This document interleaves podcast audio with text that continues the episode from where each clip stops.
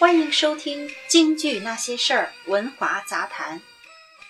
四梁八柱来源于中国古代传统的一种建筑结构，靠四根梁和八根柱子支撑着整个建筑。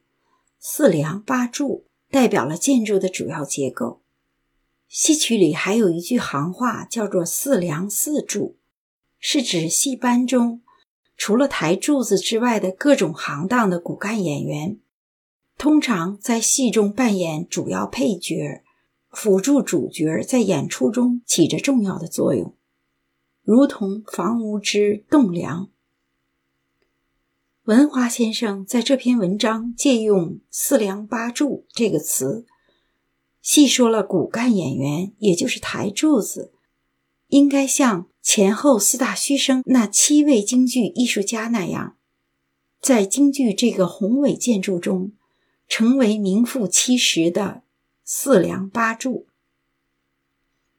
被称为角儿，称为台柱子，就要知道怎么演戏，怎么唱戏，怎么才能唱出味儿来。在错把京歌当成京戏的时代，在叫好主义流行的今天，作为当今京剧的角儿们，别昏了头，要以老前辈的台柱子为楷模，成为真正的京剧的四梁八柱。什么才是京剧的四梁八柱？作者文华。演播：李李阳。中华文化源远流传五千年，各个艺术门类在一定时期定会涌现出一些杰出的、能继往开来、启迪后学的楷模，形象的称之为“四梁八柱”。像四大书贤、四大楷书家、四大发明。四大名医、四大名著，还有二零一零年被联合国批准命名的四大针灸大师，都引领着后人前进。四大书贤的张芝，把前人字字区别、笔画分离的写法，改为上下牵连、赋予变化的新写法，才有了。颠张狂速，才有了今天的草法。小楷鼻祖钟繇、书圣王羲之、王献之都是后人学习的楷模。欧、颜、柳、赵的楷书更是后人学书法的碑帖。民国四大书法家之楷书圣手谭延开的笔墨。不仅为毛泽东在湖南开办的小小图书馆题写了匾额，他的“总统府”仨字儿更是高高地挂在了南京国民政府的大门之上。当代的四大书法家之一的康生，更是真草隶篆无一不精，双手能写出梅花篆字的，说的就是他。民国四大名医之施金墨。是唯一一位给孙中山、蒋介石、张学良、杨虎城和毛泽东看过病的天才中医。焦有龙既没师承，也无家传，仅凭爱好就自学成善治霍乱的顶级大师，位列四大名医，并和四大名医之一的孔伯华开办了北京国医学院。为社会培养几百位杰出的中医大家。郭成杰的皮肉针治乳腺增生一绝，程新农三才针起死回生，贺普仁火针独步天下，张晋的烧山火透心凉针灸绝技，二十四种毫针拿下寒症。所以这四人不仅救人无数。育人无数，更是被联合国批准命名为世界针灸大师。这些大师的成功，都是循规蹈矩地沿着前人取得的成功经验，加以天才的创造性，才开创了属于自己的一片天地。京剧的四梁八柱之高庆奎，擅唱悲愤激昂、劲拔酣畅的唱腔。他的唱片《逍遥津》开头的“父子门”三个字就占了半面唱片，说明气足神完，一气呵成。念白铿锵有力，顿挫有致，做工深刻细致，精于表情。他的唱念多用精字精音，尤善用大气口，满弓满调。长腔拖板的唱法，抒发人物感情，以求声情并茂的艺术效果。请听高庆奎的《逍遥津》，父子们在宫苑伤心落泪，想起了朝中事，好不伤悲。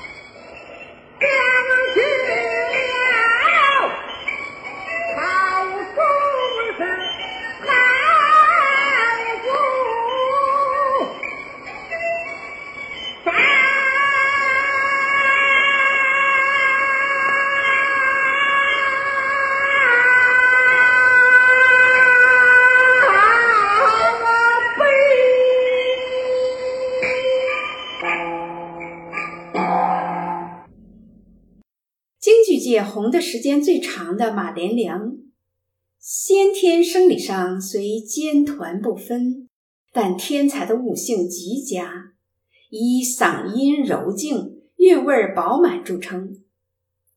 马连良的唱腔委婉洒脱，念白吐字清晰，富有音乐感和节奏感。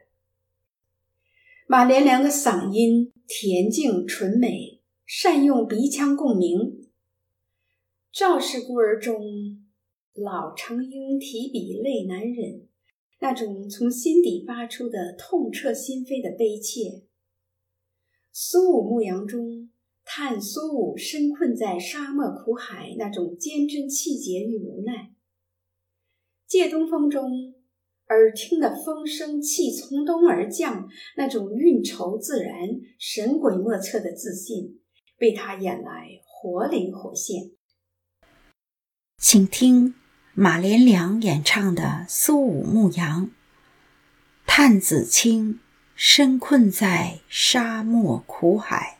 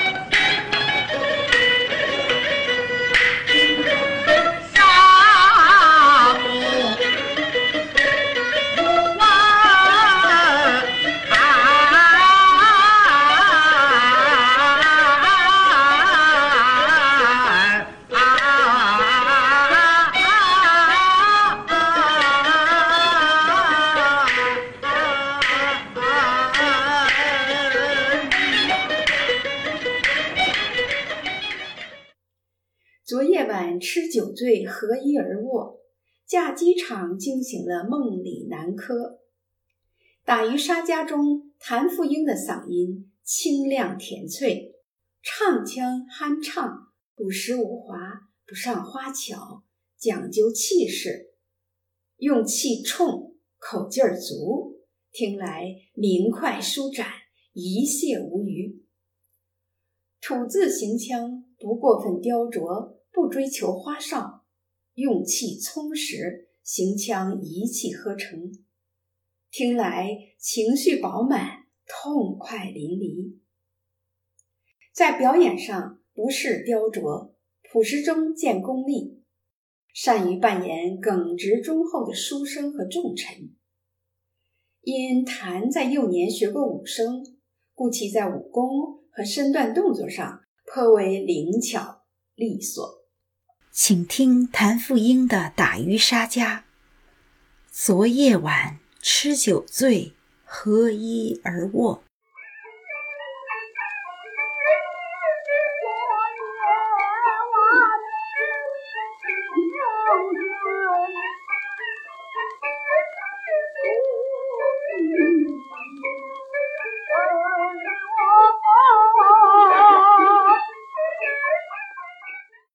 杨宝森的《失空斩》一出场。就带有诸葛亮的稳健老练，所以他的诸葛亮最被认可。他的唱腔唱法纯以韵味取胜，他的嗓子宽厚而低沉，音色不够明快，音域也不广，不易于大起大落。但行腔抑扬婉转，卓然成派。激昂高亢的唱腔，师从余叔岩的他，却避开余派的立音、脑后音唱法，代之以自己的手音和颤音，又利用较低部位如喉、胸的共鸣，而使其发声深沉浑厚。行腔与吐字力求稳重苍劲，不浮不飘，如写字本。笔笔送到，听听他的《洪阳洞》《乌盆记》，就能深刻的体会到洋味儿，真是好听易唱却不好仿的魅力了。请听杨宝森的《乌盆记》，未曾开言，泪满腮。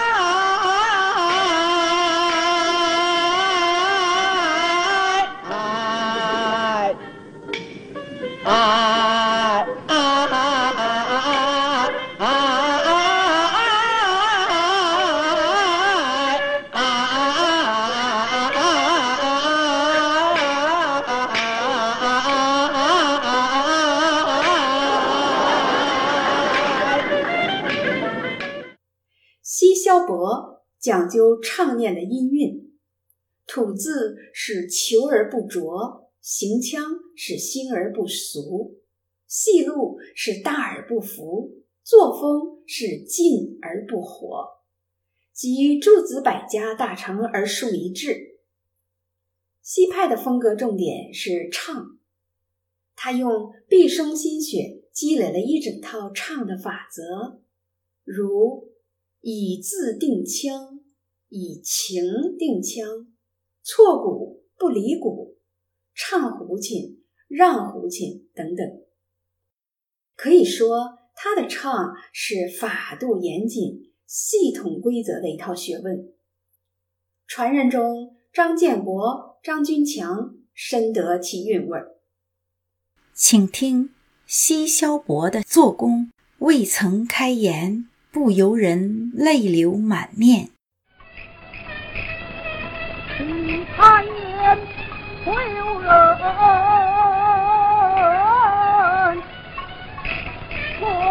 流满。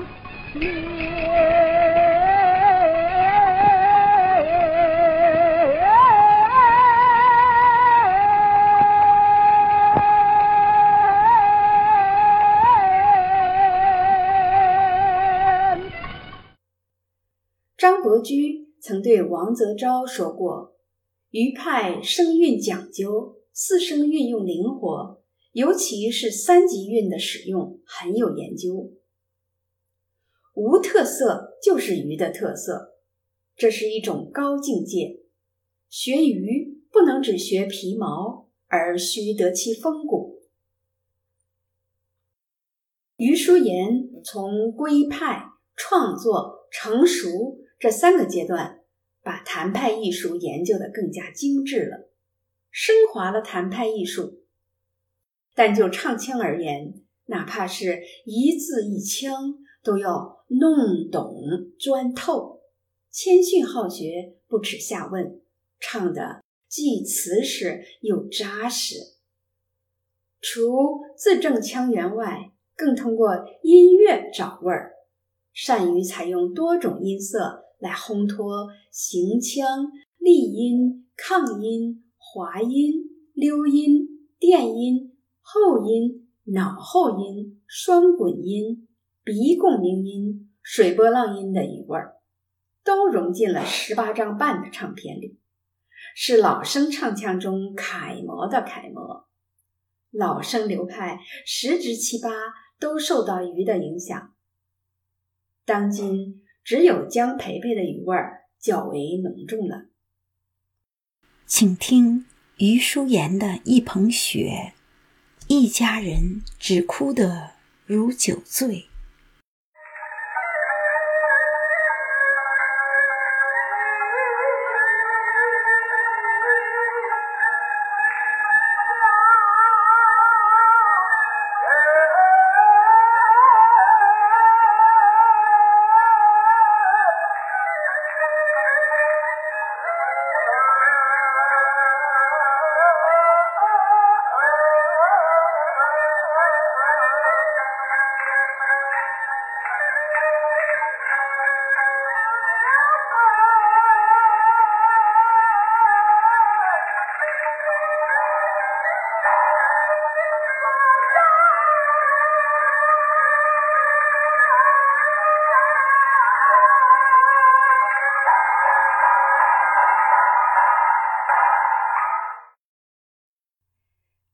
培更是改变了老生直腔直调喊如雷的唱法，创造了苍劲委婉、旋律多变的新腔，引领了京剧艺术的全面变革，形成了无声不弹、无腔不弹的辉煌。他整合改编的《四郎探母》《失空斩》等一百多出戏。历经百年不衰，成为了京剧院团经营的重要资本，并亲手培养了杨小楼、梅兰芳、余叔岩这梨园三贤，创造了中国京剧史上的高峰，对后人影响至今。所以后人尊称他“临界大王”。请听。谭鑫培的《洪阳洞》，自那日朝罢归，身染重病。三更时，梦见了年迈爹尊。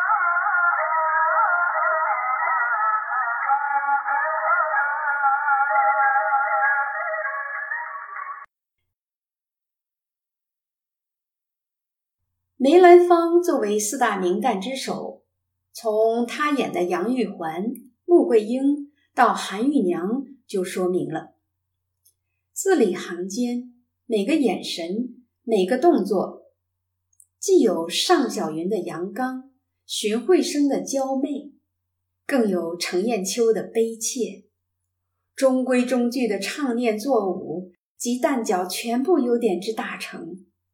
说他发展了旦角领域，并享有崇高的地位，是不争的事实。谁让他有谦逊好学、虚怀若谷、从善如流的高尚品质呢？谁让他有自己的创作团队呢？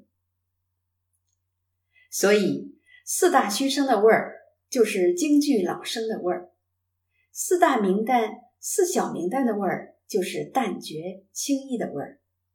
更是深度刻画人物的味儿。根据音色去刻画不同的人物，是规矩所为，是天才之杰作。所谓病无常态，人无常形，医无常方。塑造出每一个鲜活的、不同个性的人物，就和治不同的病人一样，要对症下药。唱戏也是根据人物。创造出京剧的魂和魄，这就是在唱京剧的味儿。谢谢收听《文华杂谈》，每周六更新，欢迎订阅。